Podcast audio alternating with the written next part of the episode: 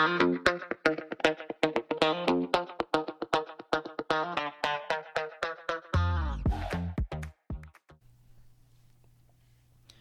迎收听理由宝，我是 Paul。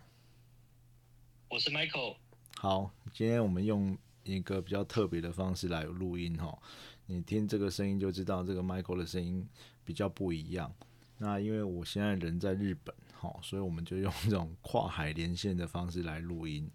那台日连线，对，真的是台日友好啊，台日连线。那我因为友好，对我现在，因为我现在在饭店哦，我在这个关西机场附近一个呃。高楼层的饭店，我在四十几楼，所以也是蛮蛮特别的啦。因为这个夜景非常漂亮哈。那等一下晚一点，我再把这个这个照片 po 在我们的粉丝页或 IG 好了。好，那因为今天比较用比较特别的方式来录音嘛，所以嗯，可能再过几天，因为我会在日本待一段时间，所以可能会再跟大家分享这个日本，我可能观察到跟台湾。呃，比较不一样的地方啦，可能跟房市多少有一点关系。我在如果到时候有什么特别的感想，再跟大家分享。好，那我们今天要聊什么？哦，我要待大概快二十天吧，就是一个小小的 long stay 这样子。对，那 本来这个 Michael 要跟我一起来，但是因为他比较晚决定，然后因为暑假又。人比较多啦，他现在就先留在台湾试掉，等他可能再过两个月换他过来的时候，我们一样用这种台日连线的方式，再再跟大家分享这样子。那我们今天要聊什么嘞？没有办法像你待那么多天。没有，啊，我就比较弹性一点没。好了，那我们今天要聊什么？今天不是要聊还可不可以买房吗？啊，我们今天想要。因为啊，今天其实刚好有一个又有一个新的新闻啊。原本本来央行已经第五度的信用管制嘛，第二户只有只能限贷七成。那今天因为哀鸿遍野啊，这个这个政策一下去，其实呃会间接的影响到要换屋的人。因为我们第一期在分享嘛，你第一第一间房子你可能只是买两房。或者是呃旧公寓，或者是比较旧的房子，那等到你有一点经济基础了，你可能会想要换比较漂亮或比较大，或或者你有小孩之后，你需要比更大的生活空间，那这个政策呢，可能就会去影响到这个要换屋主，因为如果我买第二间，我总不能卖掉第一间，然后我在那边租房子等着第二间好嘛？其实 My Michael 也算是。换屋主的其中之一，不过他已经算是无缝接轨了啦。他在这个政策之前就换屋了。那如果是啊，如果是 Michael，如果你你还没有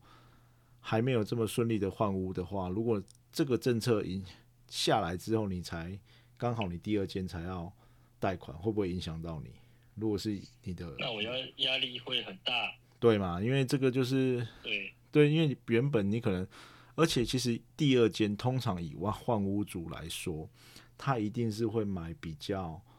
总价比第一间还要高的，因为他需要更多的空间，而且房价可能也涨上去了，或者是他要换新的房子，那势必这个总价一定会拉高嘛。那如果这个再少这一层，那可能影响就很大。哦，所以呢，今天呢，这个新闻就是央行也特别开出了一个弹书，就说哈，如果你是换屋主。哦，你可以先签切结书让你贷，但是呢，你一年后，一年就是你交第二间交户后的一年内，你要把第一间卖掉，把这个贷款涂销掉。那这个我觉得我们之后会再来聊。那今天要聊的就是，哎，已经第五度的信用管制，升息也升了，连升了五次，升了，呃，从。基础最低的地板利率一点三一升到现在二点零六，呃，三码哦，已经升了三码。那现在到底还是不是买房的时机呢？Michael，你觉得嘞？嗯，这是一个很很很大的议题啦，很大的议题啦。那嗯，对啊，买房的人随时都有，而且应该是说。谁谁谁不喜欢住新房子？呃，或者是有可能有各式各样的理由或原因或需求嘛。对，或者是那之前升息的原因是不是因为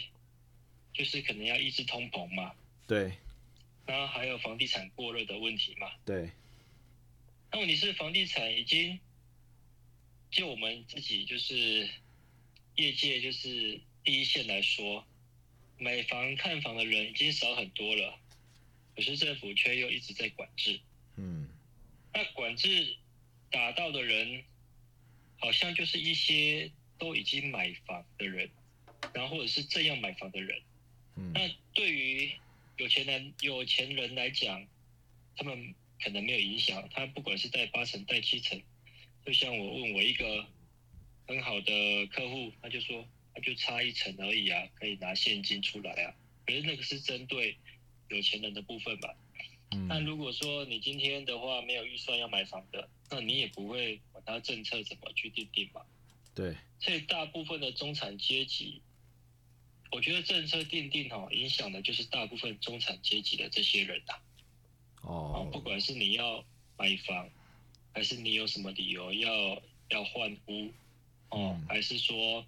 可能哦买给家人住，还是说可能，诶、我我的亲戚或谁什么的有需要，然后可能帮忙一点或干嘛的，嗯就是说你你你，其实我觉得政府好像把大家认为说，啊，你你们大部分的买第二间、第三间的，都是想要投资获利赚钱的。对，所以所以其实他我觉得还是嗯蛮多人有住宿的需求啦，住房的需求啦。所所以这个其实现在你看，嗯嗯，你说，所以这个才是你看他他现在政策又会转转弯嘛，就是可能打到这个有实际需求的人，所以他可能这个影响到他原本不是他的目标哦，可能这些多房主，所以才会他政策又突然转弯嘛，对不对？那其实现在我们要讨论的说，那你到现在啊，我觉得可以分两种情况了，因为刚刚你有提到嘛，因为有的人是真正有需求的。那如果以这种你原本是在租房子，比如说像我们我们买第一间房的那个情况嘛，我们第一期跟大家分享的，哦，我每个月都是要缴那些贷款啊，然后你现在租金又一直高，那如果我把这些我要缴的租金拿来缴贷款，诶，或许是就是可能可以直接用来买房哦，也可能我的租金就不会感觉上我都是送给房东，帮帮房东缴房贷这个样子嘛，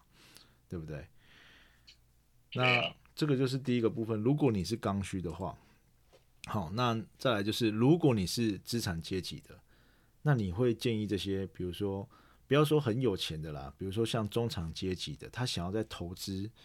第二间房或第三间房，你你觉得现在这个时机适合吗？还是可以多看看？其实已经，我觉我觉得以以台湾现在的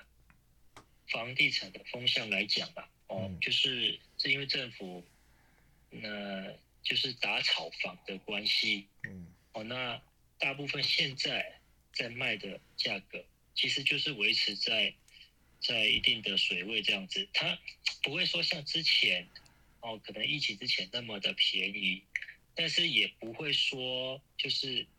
降价太多，就是维持在现在，因为我们的那个不管是材料的成本，还是说呃那个施工的成本，如果都一直在上涨，还有土地的成本一直都在上涨的情况下，你说它要卖的多便宜或降价回来也不太可能，除非说，呃，我们今天建有建设公司是撑不住的，就是它可能嗯资金运转已经不灵了，或者是说，呃，他没有如他想象中这样子去化他的房屋，他的资金不够哦，那那可能他会降价去求售。但是我觉得以现在行情来讲啊，哦，大部分建设公司可能遇到之前有好几次的那个那个房市的涨幅嘛，对，有个大跌，他们都是会有一些准备在，就是说他们的资金一定要一定的水位，才有敢去盖房子。嗯啊，那所以说，你看现在虽然说一直打炒房，哦，一直一直在信用管制啊或者什么的，嗯啊，可是其实真的降价的，哦，真的是不多。对，反正它就是推出的的呃它推出的价格就是维持在现在大概市场上的行情这样子。反正大概就是卡在那边的啦，也不太可能像前两年这样子暴涨了嘛。但是你说他，你说没有没有人想买吗？我觉得还是很多人想要买。对，其实我们来看的人还是很多人，就是他们是有买房的需求的，嗯只是他们被影响说哦可能会降价，可能会降价，他们就不敢下手。哦，就是变成观望期会比较长一点点啊。对对。但所所以其实我觉得以现在啊，以我我们。以前的这个经验来讲，我觉得现在其实就是你可以到市场去多看、多多观望了哈。可以，甚至你就是可以去现场。如果你真的有喜欢的，可能可以开始去议价了。说不定因为这样子房市的政策会让你这个议价的幅度比较大一点点嘛。好，可能，但是哦，你说你要要像刚 Michael 讲，你说你要说我要买跟五年前一样的价格。你可能还是会请那个门口在这边哈，就是请你出去这样子，也是会被赶出去的，对不对啊？但是我我自己是觉得哈，有有几个建，就是人家说哈，买房啊，长期来看啊，哈，你可能啊，反正你也要缴租金嘛，所以你买贵，长期来看没有差，哦，但是我觉得。也不全然是没差啦，其实有时候有跟存股一样嘛。你如果存在万八，你可能会有好几年是觉得很痛苦的。那你有没有觉得有哪一些？如果你在买房，有哪些方式或者是哪些挑选标的的一些技巧，可以让你不用买在最高点，或者是你成为这个最后人家最后一根韭菜被人家割这样子？你有没有一点一些什么建议？其实你讲这个是买房的这些原原因哈，是以投资观点来看。对。那如果你是以自住观点来看的话，其实你不会想那么多了，因为我买了就是要住的嘛。嗯。那我一定是挑自己喜欢的去买。那我问你哦，如果我的对啊，如果你买了，结果你隔壁哦过一个月之后比你便宜两百万卖出去，那你又有什么心情？你如果是买，会这种情形，其实很少见呢。因为你买新屋，你买预售，嗯，哦，你你只会越买越贵啊，你不会越买越便宜啊。但是我我觉我觉得我这边我有一个想法，我因为我觉得啊，对，什么样的状况会发生？其实其实还是有一点，就是比如说，你是在买那种户数特别多的。那种没错，对，因为那个可能你第一手买跟你最后一个进去买的价差可能会非常大。那因为你前面第一个买的人，他的获利空间很大嘛，他当然有可能他哦，他现在急着要出货，他可能会便宜卖，他还是有赚啊。那可能就会造成说，诶，你后面买的比他卖的还要，可能就是你可能买的还是会比别人贵。所以我会觉得说，如果现在像这种情况，你其实变成说你可以多看看，因为前一阵子那种房市是那种大多头的时候，大家是有点怕买不到房子的感觉嘛。你有没有这种觉得？对然后所以就变成说你有可能会瞎买，就是哇，我要赶快先买。但是我觉得现在反而是好，可以好好沉淀下来，你可以去挑选一些比较好的物件哦，不管是呃 location 比较好的。或者是它的格局比较好的，或者是它的建商品牌比较好的，其实就不太会出现，就就会跟刚刚 Michael 讲的一样，你不太会出现说你买的比别人贵，因为你的东西就是就是还不错的话哦，或者是你有呃格局或者是建商品牌的支撑，其实就不太会发生这种状况。而且其实房地产有一种很独特性的特质。哦，其实很多人说过，你买的每一间房子不可能有一模一样的第二间嘛，因为可能有不同的楼层啊、不同的方位啊、不同的格局啊、哦不同的地点，所以它其实跟有一个人会把那个房子跟股票拿来啊，就是好像是你买房子就是你慢慢存股票一样，可是其实不太一样，而且它的流动性也没那么高嘛。所以其实如果你要避免这种状况的话，你可能就可以从现在开始去挑。挑比较适合你的物件，这样子，对。所以说，人家说买房子就是第一个看地点嘛，location。嗯。好，那第二个就是看建商嘛。嗯那你如果好好的建商了哈，他对于你房子跟社区的维持，他他都一直很支持，不管几年他都很支持的话，那我觉得这个房子就是会有让人家想去住的房子，就不用怕说你之后会卖不出去，或者是说你现在买是买贵的，因为只会越来越多人想要去住这样子的房子。嗯，但物以稀为贵，也是这个道理吧。对，所以，所以说，其实我觉得房屋它是一种产品的，对，哦，它就是土地加工后做的产品嘛。对，那什么样的产品会让你觉得它它会？其实我觉得一般的产品哦，没有像房地产这样会增值的，嗯因为房地房地产太多外在条件，嗯哦，不管是地点、区域发展之类等等，哦，那通膨这些都算在内，因为时间也很长，所以说它有它才会有增值的情形发生。嗯哦，那那你如果今天是买到一个，就是我说的 location 跟建商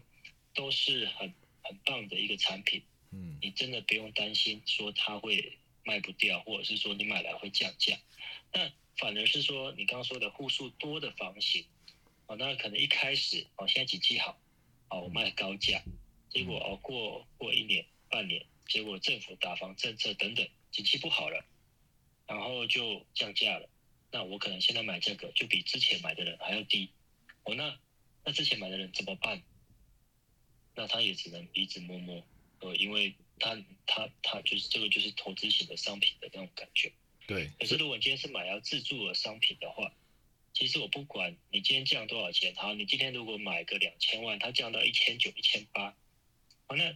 你可是你长远来看，住个五年、十年，难道它的到时候价格不会是两千二、两千三吗？我觉得是赚多赚少的问题了。嗯所以说，房地产我觉得都是要看长期。那当然，这种产品就是我觉得回归到我们的呃的需求面，它就是住的需求了。嗯哦，它倒也不是说什么你要买来短期变现投资，或者是之之所以会打炒房，就是因为太多人买了预售屋，然后短期一直的不断的那个转约买卖，嗯，所以才会大高房价，然后让政府才去打炒房这件事情发生。对但，是我觉得这样几波管制下来，已经没有那么严重了。但是我觉得还是要继续管制，所以变成说打到一些无辜的人。那之所以是这样子，所以所以今天才做了这些的调整。我的看法是这样啦。所以说，你真的要买的话，到现在去买也无所谓，你可以慢慢的挑。那长期看下来的话，我觉得一定是呃，就是优大于劣了哈。对，哦，就是就有呃，就是长期来看还是好的，这是我个人的看法啦。当然，是不是这样子，我也无从验证。那可能就是以我以前买房子的经验来说，哦，我当时景气也不好，哦，那价格也不会涨，那我们也没有想那么多，我就是要住而已，那就是这样子，我才去买的我的第一间的房子。这个其实跟我我们的经验都很像啊，就是其实回归到那这个房子的本质的问题啊，因为其实很多人会提出这个，哇，现在房子到底能不能买啊？其实就是会有一点投资的意味嘛，因为他怕他买的房子跌嘛，或者是之后会有更便宜的物件嘛。但其实回归到住的需求，如果我觉得第一个就是，如果你真的是啊没有房子，你是住在外面的，哦，那你可能又要结婚了哦，因为现在华人的这个嘛，你这个你跟丈母娘的距离只隔只隔一间房嘛，没有房你就只能叫阿姨嘛，买了房你就可以叫妈妈嘛。但是对这个就是这个也就是 这个就是这个就是一个刚需的问题嘛。然后还有你，我觉得就是实现住的价值啊，还有这种有时有的人他会觉得哦，买了房子也是自我实现的一种。对，所以其实回归到需求，就是感觉你有需要就买，那、反而在这个打草房的时机，是你可以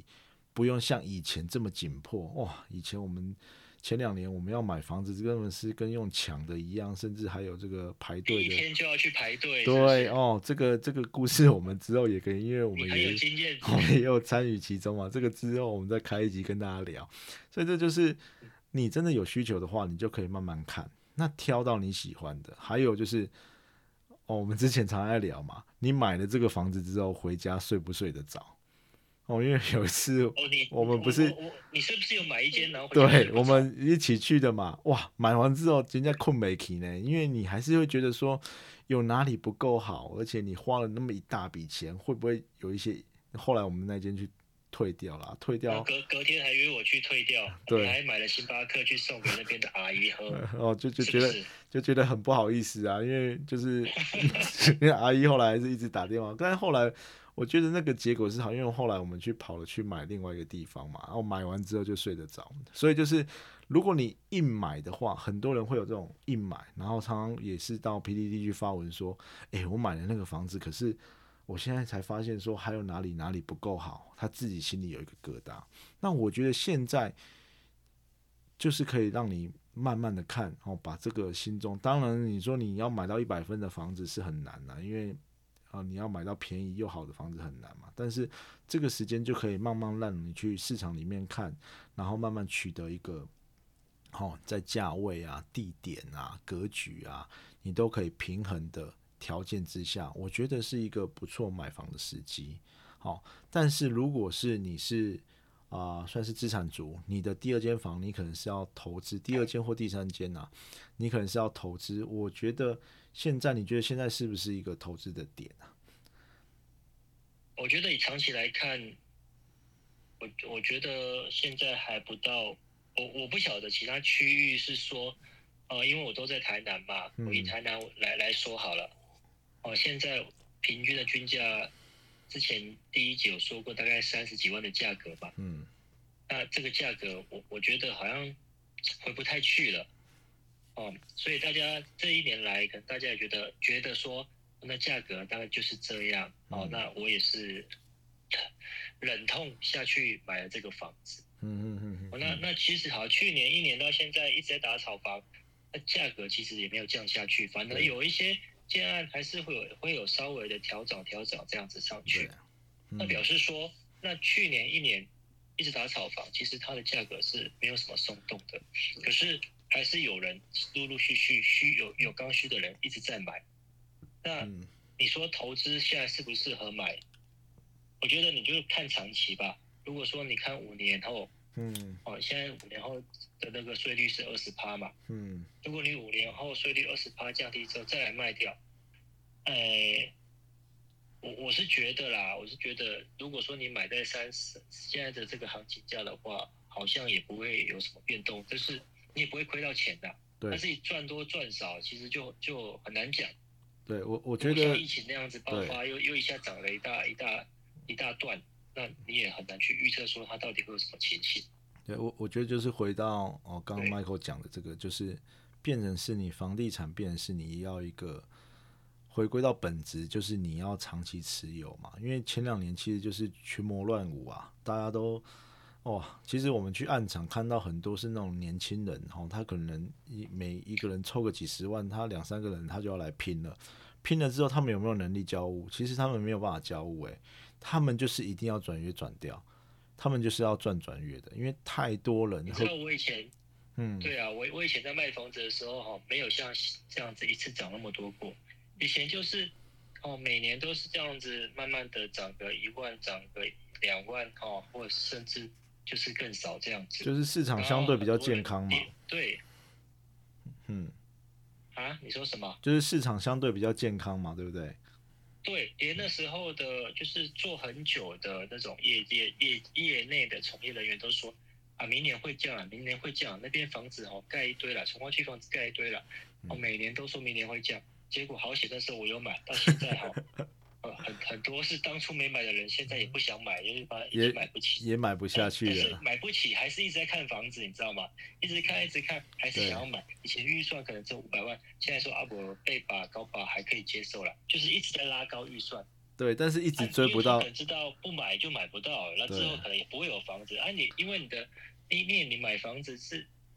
你可能买一间，你如果买预售屋等好几年嘛，那你嗯生你你一生中几个几有几个几年可以让你一直等下去？这个其实也是一个所以很对想要有家的人，他嗯就是愿意去跟他赌一把。对，那通常结果都都还不错哦。我我看这样子，真的有买的人，我对我当初我自己卖房子，觉得哎，你你可不可以摆贵一点？我都很不好意思说，啊，现在的价格会不会太贵？结果每个买的人到现在都 就还还好谢谢，我哇，回来谢谢你。对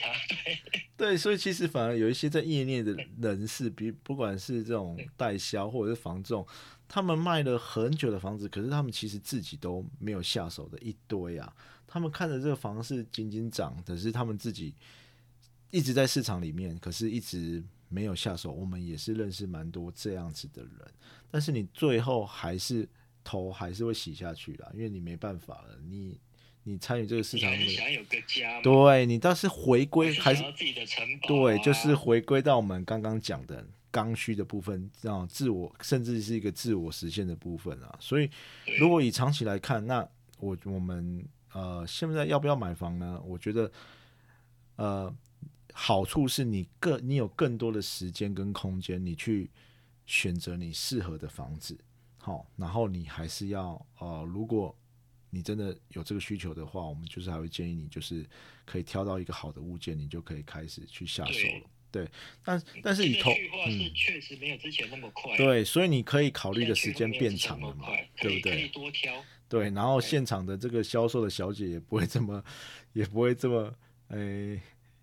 也不会这么急啊，这么我本来想要说嚣张，可不太好，就是他们也不会就是想说啊，你不会被 leader，我们还有下一个，因为他们呃前两年的那种氛围有点啊，没关系，你不买没关系，我们还有下一个客人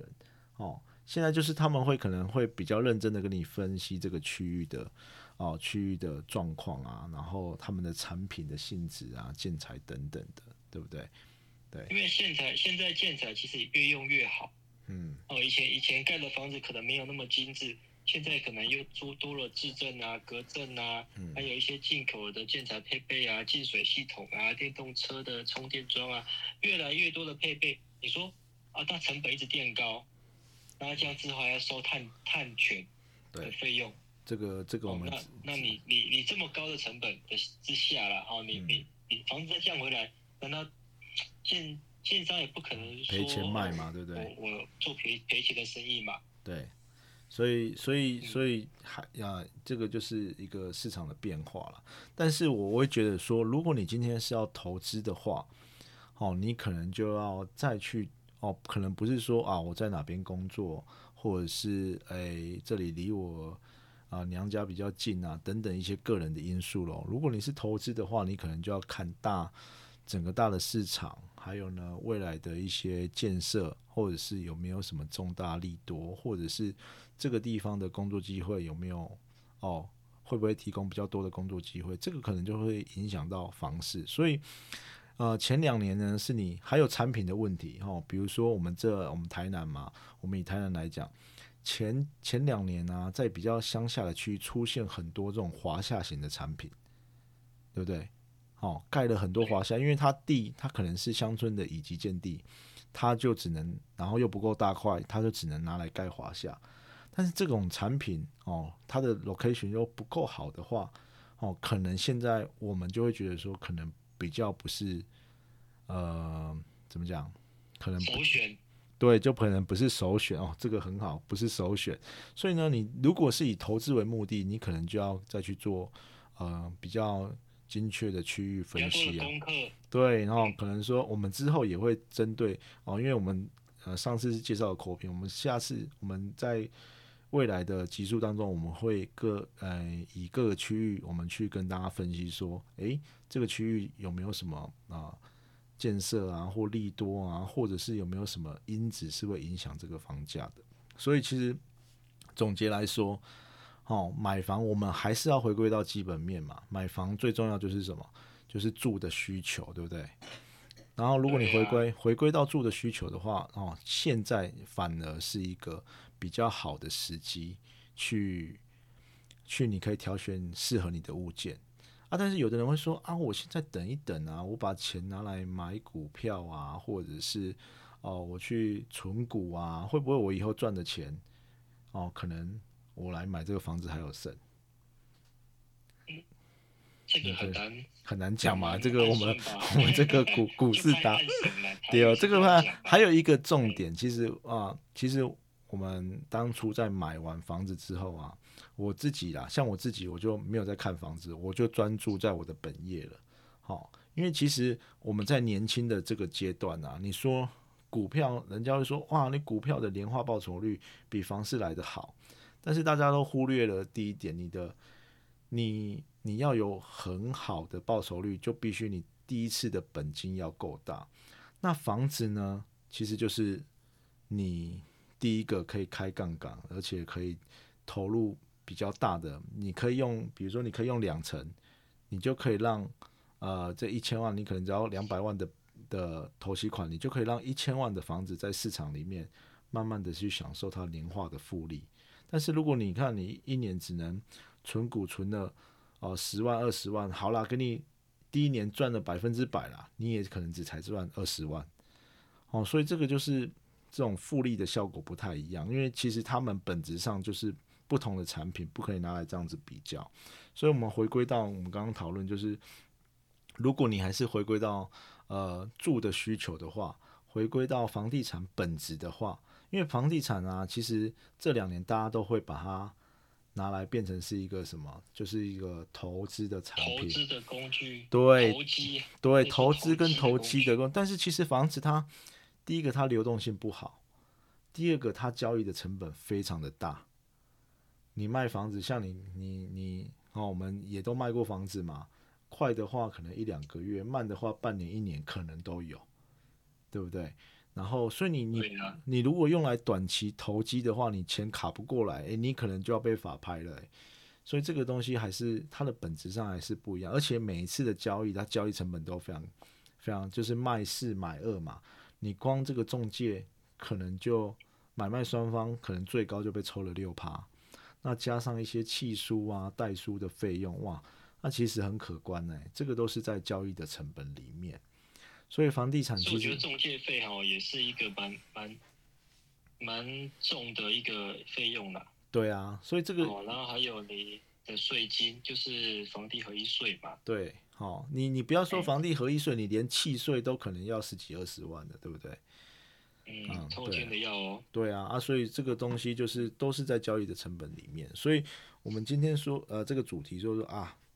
房市这个五重权之下，那你到底要不要买房？我们其实如果回归到住的需求，这个没有疑问嘛，就是你现在挑了好的标的，我们还是建议你可以下手。那如果你是在自我实现、自我满足，对马那个马斯洛的理论，对不对？你吃饱了之后，你就要自我实现的嘛。那再来就是，如果你是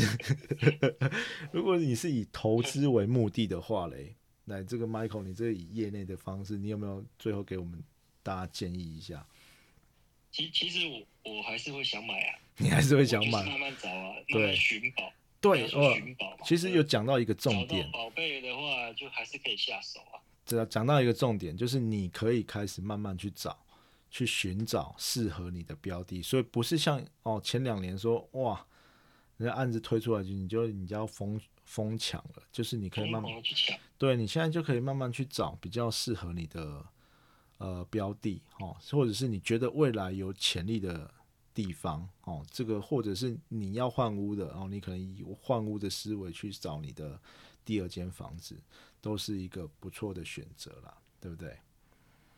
对啊，现在就是要么就是它有便宜，要么就是它东西够好，嗯，要么就是它地点很棒，嗯，哦，那那。那再来就是可能你要很喜欢呐，哦，你自己觉得它哦，我进去大厅就让我一眼就心动了，然后周边的环境跟它的绿化、它的公社啊，哦，让我真的是看了之后，我我觉得我这辈子没买到它，我会很后悔。我们之后也要讲一集，我很后悔没买到的房子，好抱歉啊。后后悔的有很多啊，这个我们知道，后悔的很多，我们可以跟大家最后再讲一集后悔没买到的房子。对，好。那总而言之，我觉得人生就是不要做一些后悔的事情，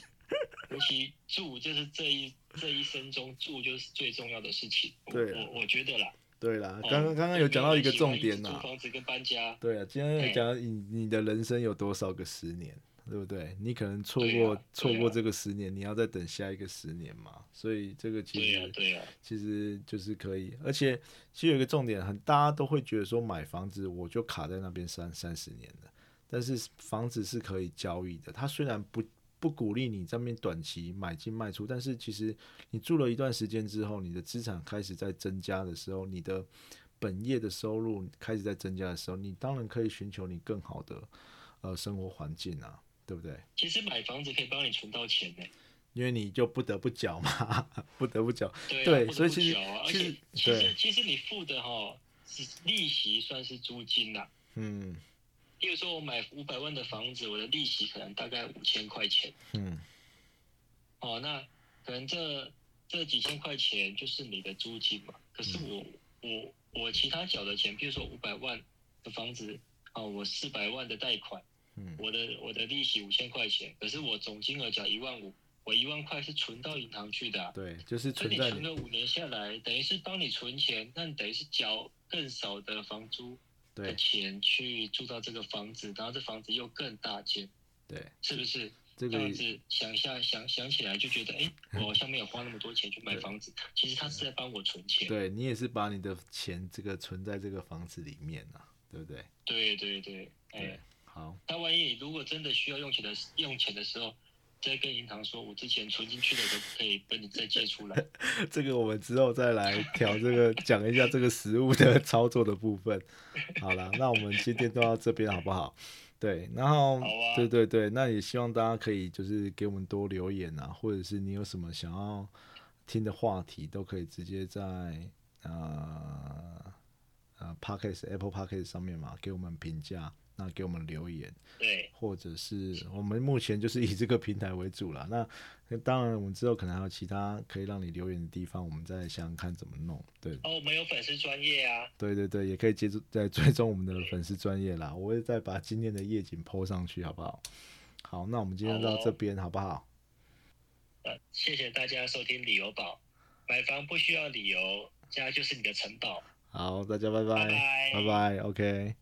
拜拜。